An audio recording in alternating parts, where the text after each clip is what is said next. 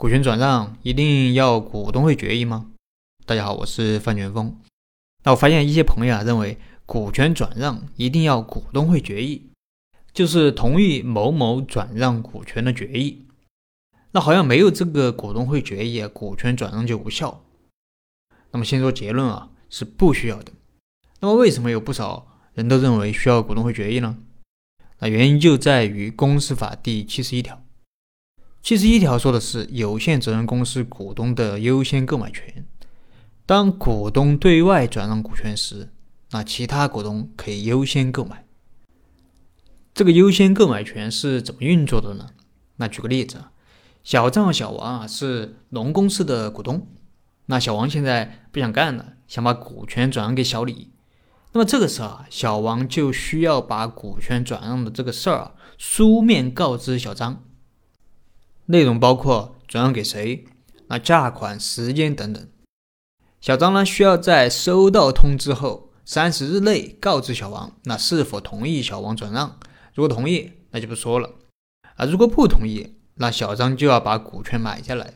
如果不买或者三十日内不答复的话，那么就视为同意啊。反正说白了，小张他有一个呃优先购买的权利。那类似的还有，比如说租客和房东之间。那房东要转让房屋，那租客是有优先购买权的，对不对？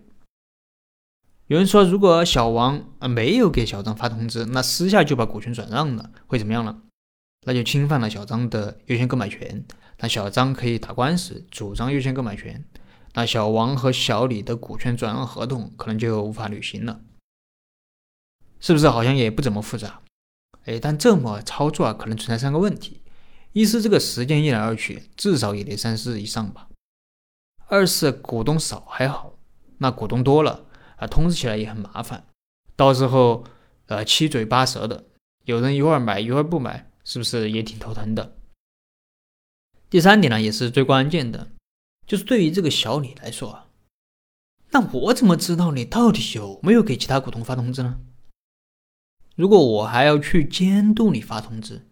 是不是成本也挺高的？如果你骗我说通知了，然后我把钱都付给你了，哎，结果后来这个小张又冒出来主张优先购买权怎么办？到时候股权没拿到，还说不定遇上个老赖，钱也要不回来了。所以这个时候就有人想了个办法，就是股东会决议啊，你们也别搞什么通知了，不就是优先购买权吗？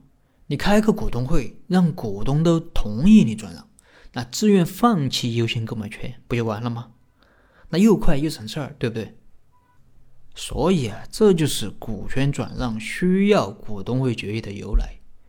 那总的来说，虽然股东会决议啊，它并不是股权转让的必要条件啊，但作为小李，也就是受让股权的一方，那能拿到股东会决议是最好的啊，因为它能保障你这笔交易的安全。